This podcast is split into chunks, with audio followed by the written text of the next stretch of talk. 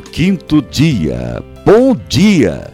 Em Provérbios, capítulo 4, versículo 14, está escrito: Não entres na vereda dos perversos, nem sigas pelo caminho dos maus. Existe um adágio popular que diz: Diga-me com quem andas, pontinhos. É muito importante saber com quem os nossos filhos andam, pois as pessoas com quem eles andam influencia diretamente na atitude deles. Hoje oraremos pelas companhias, amigos e colegas de nossos filhos. Nós, mães, com frequência, sentimos uma preocupação muito intensa com relação às amizades deles. Ore para que o Senhor afaste de nossos filhos as pessoas que exerçam má influência na vida deles. A palavra de Deus nos instrui em 2 Coríntios, capítulo 6, versículo 14 e 15. Não se ponham em julgo desigual com descrentes, pois o que tem em comum a justiça e a maldade? Ou que comunhão pode ter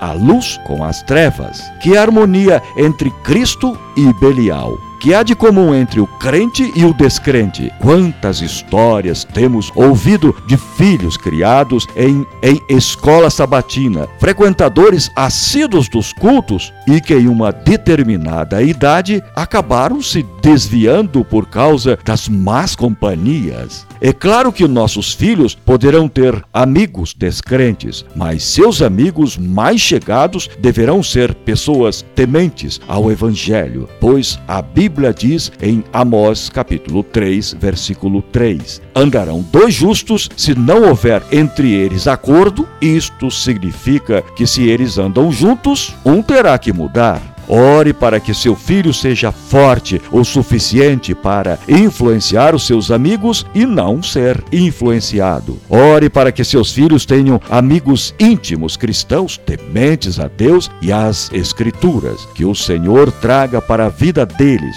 para a convivência diária na vida deles para que os influencie a buscar o Evangelho, a andar nas, nos caminhos do Senhor. Ore pelos amigos dos seus filhos, para que eles possam conhecer a Cristo através dos seus filhos. Que o amor de Cristo nos motive